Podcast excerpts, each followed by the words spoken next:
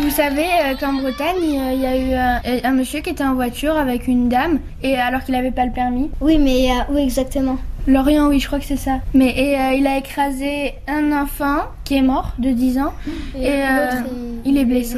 J'ai euh, entendu, mais je sais pas si c'était un autre sujet, il y avait aussi une femme accompagnée. Oui, de 21 ans, et lui, il avait 20 ans. Est-ce qu'il avait le permis Non, il avait pas le permis, le monsieur. Et la dame non plus, je crois. Mais de toute façon, on s'en fiche qu'elle ait le Mais permis vu que pourquoi c'est pas elle elle- qui conduit. Pourquoi elle lui a pas dit euh, de s'arrêter Bah, euh, C'était pas bien. Peut-être que le, peut-être qu'elle pouvait pas. Peut-être que le monsieur, il lui disait, euh, Du coup, ils se, il la menaçait. du coup, ils se sont fait prendre, enfin, par la justice. Non, ils sont, euh, ils les recherchent, la, la police et tout. Mais du coup, euh, S'il les attrape, euh, ça va barder. Ouais. ça va mais- pas être rigolo.